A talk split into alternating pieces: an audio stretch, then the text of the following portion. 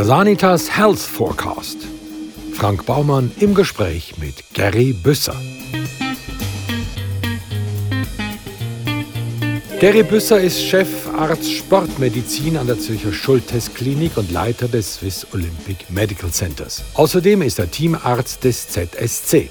Seine Spezialgebiete sind Sportverletzungen und konservative Sporttraumatologie, Sportphysiotherapie und Rehabilitation, interdisziplinäre weiterführende Sportchirurgie sowie die sportmedizinische Beratung, Leistungs- und Eignungsabklärung. Gary Büsser, Eis ist Ihre Leidenschaft. Ich glaube, man kann sagen, Sie sind einer der wichtigsten Eisheiligen von dem Land. Eisheiligen? Ui, da werden viele verrückt. Ja, nein, Sie sind ja der Teamarzt vom ZSC. Das stimmt, und, und schon lang. Mal, mal. Aber heilig bin ich also nicht. Aber eisig schon, ja. Eisig schon. Seit wann stehen Sie eigentlich für den ZSC an der Bande? Bis seit dem 1.1.96. Kommen da die grauen Haare her? Also, 1996. ich meine, jetzt ist der ZSC ja gut dabei, aber eine Zeit lang hat man schon eine gewisse Leidensbereitschaft mitbringen, wenn man ZSC-Fan sein oder? Ja, schon, aber so ein Einstadion ist wie eine Kältekammer, das haltet jung.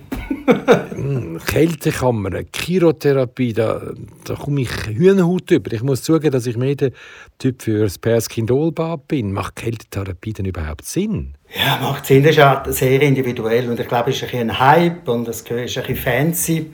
Also ich persönlich bin auch lieber im Hallenstadion als äh, in einem anderen Stadion, wo es so kalt ist. Verträgt das nicht so die Kälte. Ähm, jetzt, wenn wir es aufs Eishockey ansprechen, oder, dann brauchen wir Kälte an und für sich schon viel. Oder, oder immer wieder. Wir haben die, also die Kältekammer nicht, das wäre uns ja viel zu teuer. Und für das, was wir brauchen, ist es für sich eine lokale Kälte, also mit Bein abkühlen, zum Beispiel in den Playoffs. Das wird doch regelmäßig gemacht, wenigstens vielleicht von einem Drittel der Spieler. Man sagt ja, dass man mit Kälte, gerade in Notfallsituationen, gute Resultate erreichen kann. Also zum Beispiel mit Kälteschlafmethode oder dass man Operationszeit gewinnen kann, indem man den Patienten abkühlt. Wie muss ich mir das denn vorstellen? Ja, genau. Also Kälte macht eigentlich, das ist ja generell ich glaube, ein physikalisches Phänomen und dann im, im physiologischen, also im Menschen oder im, im Stoffwechselbereich genauso, macht dass der Stoffwechsel abgesetzt wird. Es braucht einfach ein bisschen weniger Energie alles. Das heißt, die Zelle, die so ein bisschen knapp am Sterben ist, kann man mit, mit abkühlen kann man den Metabolismus, also den Energieverbrauch von dieser Zellen senken und durch das den, Tod dieser Zellen ein bisschen äh, zögern. Man kennt das auch im Rettungsdienst, also auf der Ambulanz zum Beispiel bei Schädel-Hirntrauma oder jemand, wo man hat müssen, äh, reanimieren wo eine Zeit lang keinen Sauerstoff hat, dem gibt man so, so, so wie einen Sauerstoff äh, Schlauch in, die Nase, wo man sehr kalte Luft einströmen lässt, dass das Hirn so ein bisschen wie abgekühlt wird und weniger Sauerstoff braucht in dem Moment, weil es eben auch weniger rübergekommen hat. Und durch das versucht man, den Schaden zu minimieren. Das ist eigentlich äh, der Sinn von dieser Kältetherapien. Ich meine, das machen wir ja auch im Alltag, indem wir zum Beispiel Eis auflegen, wenn wir uns den Kopf anschlagen oder den Finger unter das kalte Wasser heben, wenn wir uns geschnitten haben? Ja, ich glaube, man hebt es unter das kalte Wasser, genauso wie man den Fuß vertan, wie es den Schmerz ein bisschen reduziert. Die Schmerzrezeptoren im Körper die sind letztlich auch temperaturabhängig oder die funktionieren halt in der Kälte nicht so. Also wenn man den Kuhnagel hat, ist das sehr mühsam, aber man kann echt reinschneiden und es tut nicht weh. Also man tut das ausnutzen, dass die Kälte die Schmerzleitung hindert. Und wie funktioniert denn jetzt so eine Kältetherapie? Also das heisst, nachher drüllt es um, oder? Man tut die Hautgefäße tut man zusammenziehen lassen durch Kälte. Die, die haben dann wie einen Schock, ziehen sich zusammen, die Blutung wird schlechter. Und nachher kommt aber vom Inneren vom Körper dann ein Signal, du, aber da, da verfrühe ich, da müssen wir jetzt aber Vollgas geben, macht nachher Gefäß, vor allem im unteren Teil, wieder auf. Und so gibt es eine Mehrdurchblutung, so eine richtige Flasche. Und das versucht man jetzt zum Beispiel im Sport auch ein bisschen auszunutzen. Man tut zuerst abkühlen. Früher hat man dem übrigens Kneipen gesagt. Oder man kann ein paar Zusagen kann man das auch machen. Das kalte Wasser stapfen und dann wieder raus und dann nochmal stapfen. Also man tut zuerst Gefäß zusammen und dann tut man die Aktivität wieder auf und das gute mehr Blutung und man hat das Gefühl, man wird entschlackt. Also ist der Trend zur Kältetherapie gar nichts Neues? Nein, das sagt ja niemand. Aber, aber die Kältekammer, das, ist, äh, das, tönt, das sieht sehr gut aus, so Ramschiff Enterprise mäßig.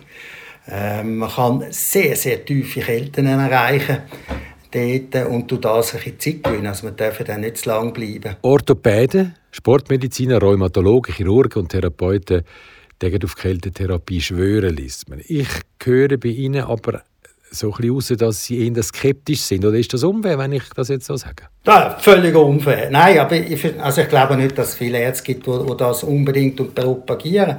Es ist eine Möglichkeit, was man probieren könnte, zum Beispiel einen chronischen Schmerz ein bisschen dahinter zu gehen. Mal einfach versuchen, dem Körper andere Impulse zu geben, wie er vielleicht mit einem Schmerz oder überhaupt mit einem Problem fertig werden könnte. Ich denke, das ist, das ist sicher eine Methode, die man ausprobieren kann wissenschaftlich, also wenn man jetzt, also in der Medizin versuchen wir immer so ein bisschen alles wissenschaftlich zu erklären und zu beweisen und große Studien zu machen. Das, das findet man nicht, das muss man ganz offen sagen, findet man nicht bei der Kältekammer oder der Kältetherapie.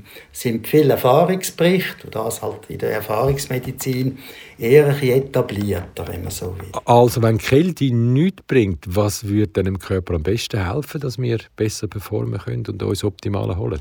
Ja, die richtige Einstellung ist, glaube ich, immer noch das Zentrale. Also, wenn Sie das an einem Pharmazeut fragen, was würde es bringen, dass ich mich schneller könnte holen, ich Schmerzen habe, dann wüsste ich auch ein paar, die etwas könnten sagen.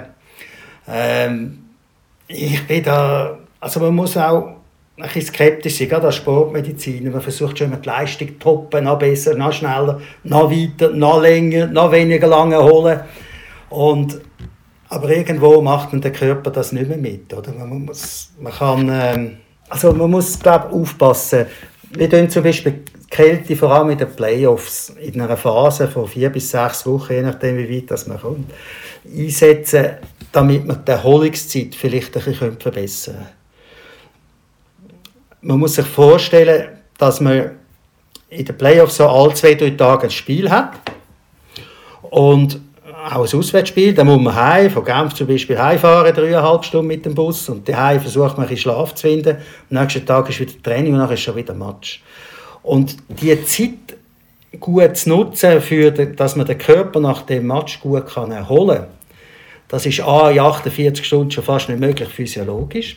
Also versucht man, die, die Reize, die der Körper senden tut, du, jetzt hast gestern übertrieben, jetzt musst du dich zuerst erholen, bevor du wieder machst, versucht man, ein bisschen runterzubringen. Und zwar nicht mit Tabletten, sondern zum Beispiel mit der Kälte. Wo man einfach gerade nach dem, nachdem man den Körper ein bisschen missbraucht hat auf dem Eis, gerade ins Eis hineingeht, und, und die Entzündungsreaktionen auch völlig normal sind, die der Körper ja muss machen. Er hat ja völlig Blödsinn gemacht, so lange in Sport treiben für nichts. Äh, die Entzündungsreaktionen gar nicht in richtigen Entschaden zu lassen. Also man übertölpelt die eigenen Schutzmechanismen, um am nächsten Tag dann von weniger tief unten wieder starten können. Und das sollte man aber wirklich ein kontrolliert machen und nur eine kurzfristige Zeit. Man kann das sicher nicht anwenden, um leistungsfähiger zu werden. Ich glaube, das wäre ein Schuss hinten raus. Weil der, Körper sagt schon, was er braucht und man muss da auch ein demütig sein und ihm da zulassen. Man weiß ja, dass äh, der Patrick Fischer, der äh, Trainer von der Schweizer Hockeynationalmannschaft, seine Spieler nackt trainieren lässt auf dem Eis. Eben einfach, damit sie auch von der Kälte profitieren können. Was halten Sie da davon?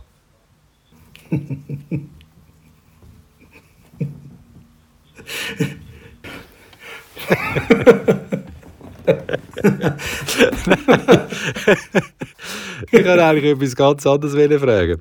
Man hört ja immer von diesen unglaublich kurzen Rehabilitationszeiten von den Spitzensportlern. Äh, wie könnten jetzt wir am schnellsten wieder fit werden? Also, ich würde ja einfach ein warmes Bad nehmen, also genau das Gegenteil von der Kältetherapie machen. Genau, ich auch. ja. Also, und andere erholen sich mit einem Glas Bier viel, viel besser als in der Kältekammer, da bin ich überzeugt. Oder? Hauptsache es ist kalt, das Bier. Nein, ich glaube, man muss der, oder der Sportler, der Spitzensportler, das ist ein Job, das ist ein Beruf, das ist ein anderer Zugang zu der sportlichen Leistung, als es wir vielleicht haben. Die müssen die Leistung bringen und sie können den ganzen Tag dafür investieren, sich von dieser Leistung auch wieder zu erholen. Das ist bisschen anders, als wenn jemand dann gar muss arbeiten und, und anderes Zeug muss haben und dann kommt er am Abend und wieder trainieren.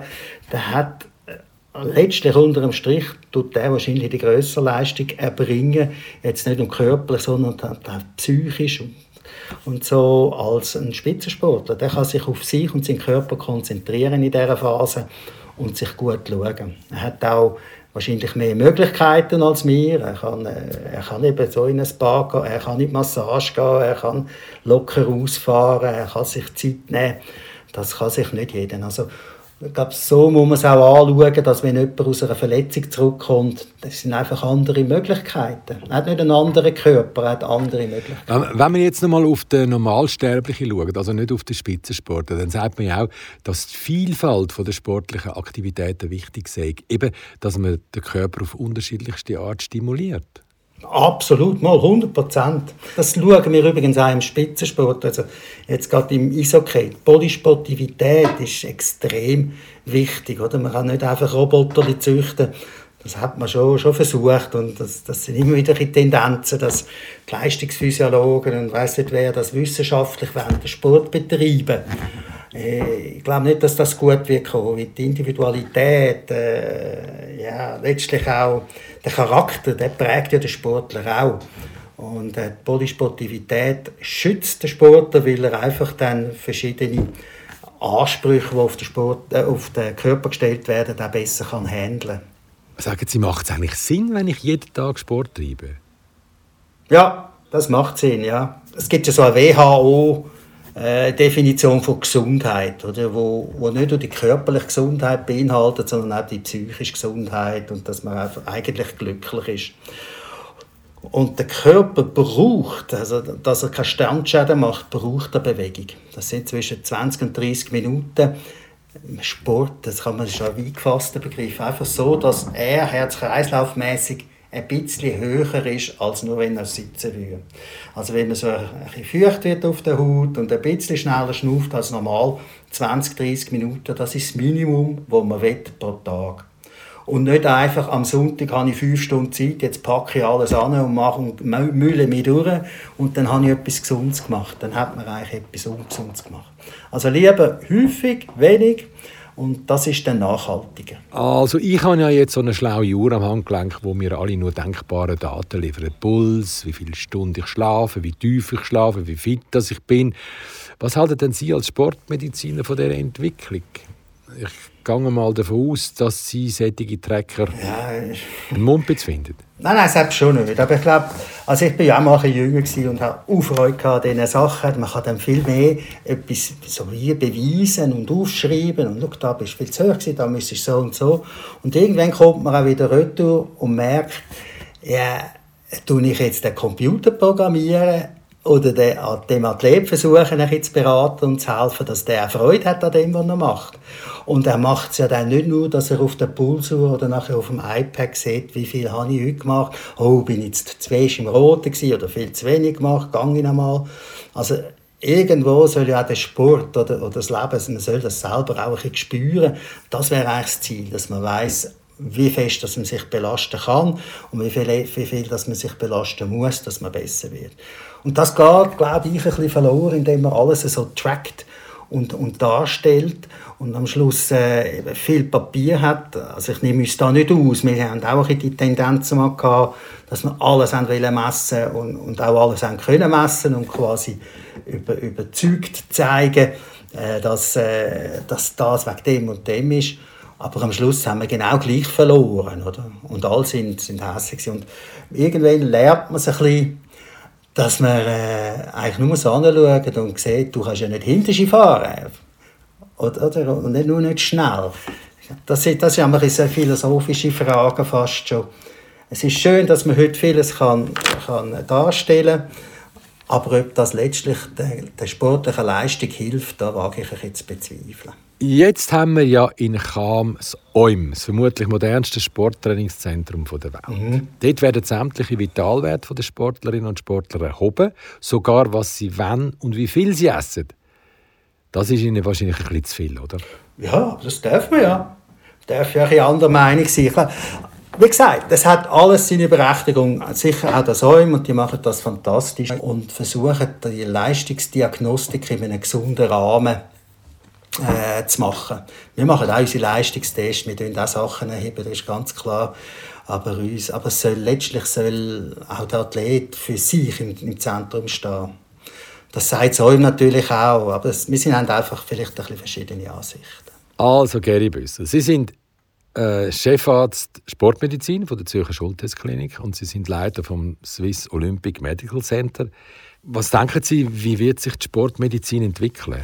Entwickelt sich sehr stark sogar. Und zwar so ein zurück vielleicht auch von der Medizin. Die Medizin selber entwickelt sich, glaube ich, sehr spezialisiert. Oder? Heute gibt es den Orthopäd für den Kleinfinger, Mittelgelenk, für den Kleinfinger, Endgelenk. Und äh, so gibt es in jeder Sparte hochrangige und, und, sehr gut ausgebildete Spezialisten. Und der Generalist, letztlich der Hausarzt, der, der über alles so ein bisschen es sollte ein Auge haben und kann eingreifen der, der ist nicht mehr so gefragt oder einfach nicht mehr so in. Und das finde ich eigentlich falsch. Weil am Schluss entscheidet der Patient oder der Athlet letztlich selber, wo muss ich denn jetzt mit dem Problem hin. Und ich glaube, der Sportmediziner ist dazu da, der Generalist zu sein, der, der Athlet in seinem Wesen als, als Füße und Psyche miteinander zu sehen und zu wissen, für den ist jetzt eine Pulsuhr genau verkehrt. Wenn ich den an die Pulsuhr anhänge, wir wissen beide, dass er nicht mag rennen, jetzt nach dieser Krankheit. Und das würde ihn nur noch mehr stressen, also versucht man es anders zu lösen. Und darum darf man nicht alles in den gleichen Topf rühren. Ich glaube, der Sportmediziner der muss der Generalist bleiben, aber angehängt an eine Institution oder an sein Netzwerk, wo er kann, dann für ein Knieproblem wirklich zum Besten gehen und es nachher dann wieder zurücknehmen und weiterentwickeln, äh, mit einem gesunden Knie wieder, aber den Athlet wieder fit bringen. Das ist, glaube ich, unsere Aufgabe als Sportmediziner. Sagen Sie, tut es Ihnen manchmal nicht auch ein bisschen weh, wenn Sie beim ZSC an der Bande stehen und mit anschauen müssen, wie sich Ihre Spitzenathleten ramponieren? Nein, das, nein finde ich nicht. Also, natürlich läuft es, ein Kontaktsport. Ich komme selber aus dem Handball, da gibt es auch Kontakt. Und das weiß der Athlet. Es ist ja nicht so, dass er dort mit, mit rausgeht und, und völlig überrascht ist, wenn er gecheckt wird. Er macht ja das Gleiche auch. Und von dem her, das gehört zum Sport. Und es geht nicht primär darum, überhaupt nicht geht es darum, einen anderen eine Verletzung zuzufügen, sondern den Böck überzukommen. Für das gibt es Regeln. Manchmal ist es halt neben den Regeln, dann gibt es eine Strafe. Es gibt auch Verletzungen, aber die sind lange nicht so häufig, wie man das vielleicht glauben mag. Nehmen wir andere Spitzensportler, American Football Spieler zum Beispiel. Ich meine, die haben ja alle grösste gesundheitliche Probleme. Oder Skirennfahrer. Schauen Sie den Bernhard Russi an, Olympiasieger, kaputtes Chassis. Die Langzeitschäden sind ja vorprogrammiert.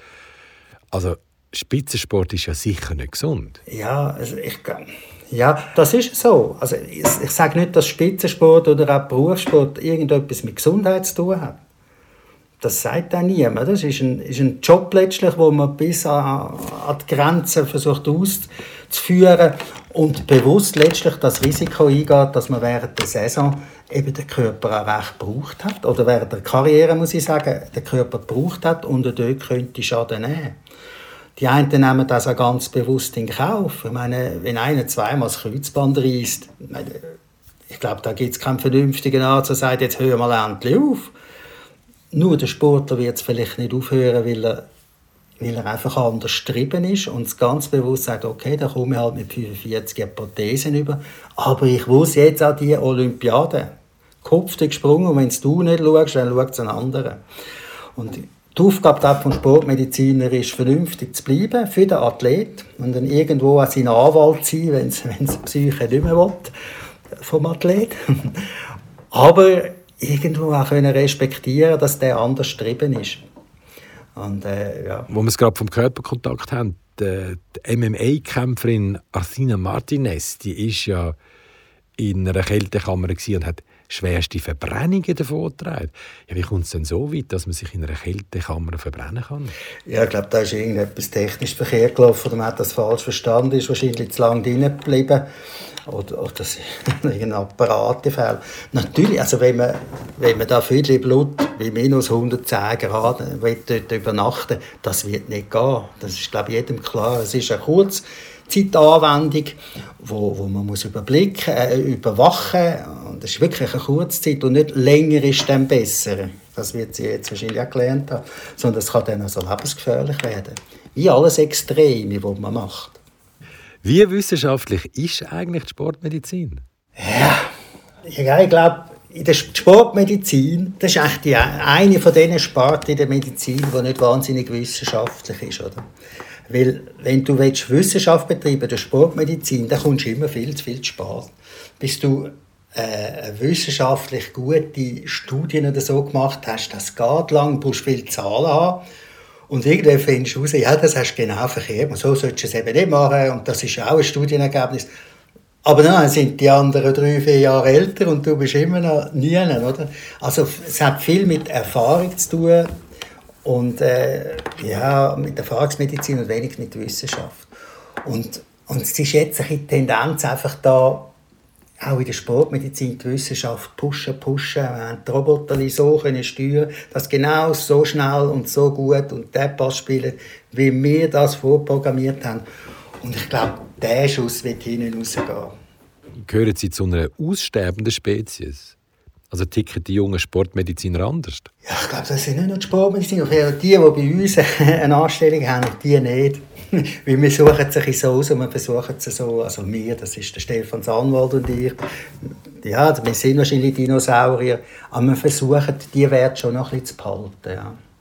Mm. Und das ist der Unterschied. Und heute, wenn du etwas in der Medizin oder so äh, vermitteln, dann macht das irgendwie, hat man das Gefühl, mehr Eindruck, wenn man das mit Studien kann hinterlegen kann also von, von 5000 Leuten ist einer dem gestorben, wahrscheinlich bist ja du das, oder? Und, und der andere sieht es vielleicht eben genau anders. Und, und da braucht es aber auch einen breiten Rücken. Und ich glaube, das geht halt dann nur mit der Erfahrung, oder? Wie soll ein junger Arzt, der, der muss sich auf das können stützen, was er gelernt hat, wo er gar recherchieren Das ist auch richtig so. Aber das ist die einzige Berechtigung, wo wir Alten nachher da sind und können sagen, ja, ja, mach du das, aber wenn du das mal so machst, geht es dann auch umschlagen. Das ist die Jungen, ich, ich, ich finde die super. Wir haben, es gibt super Ärzte, muss ich sagen, und die haben noch ganz ein anderes Potenzial und können den Computer bedienen und, also, und wenn, wenn sie das können miteinander können kombinieren, das wäre ist un, unschlagbar. Das, das wäre schon, ja, wär schon gut. Geri Büsser, haben Sie eigentlich als Bub auch amigs im Winter die Zunge an ein Brückengeländer gehabt, um zu schauen, ob sie daran kleben bleibt? Ja. Sind Sie noch da? hat, sie, hat sie Ihnen die Sprache verschlagen? Ja, ja, aber die Zunge. Wahrscheinlich schon. He? Ja, wer macht das nicht? Ja. Habe ich sicher gemacht. Ja, das ist jetzt aber nicht der Effekt von der Kältekammern. Oder? Die machen ja das, damit, damit sie sich gesunder fühlen oder ein besseres Gefühl haben oder den Körper ein bisschen übertölpeln Sie haben ja zwei erwachsene Söhne. Spielen die eigentlich auch Hockey? Der eine spielt Hockey, der andere Unihockey. Also wettkampfmäßig? Sehr, ja, ja, manchmal. Ja, die kennen halt nichts anderes. Oder? Ich bin da Sie haben mich vorgefragt, wie lange ich da schon das, den Blödsinn mache. Seit 96 bin ich dabei und die sind an und für sich dann in dieser Zeit erst gekommen und, und man ist dann halt schon häufig oder eigentlich fast immer in den Hallen oder um die herum und dann hat man die Familie halt mit mitgenommen und mit, mit quasi eingebracht und, und die kennen ja gar nichts anderes. Aber kommen gut raus so. Ich finde, Hockey ist eine gute Schule.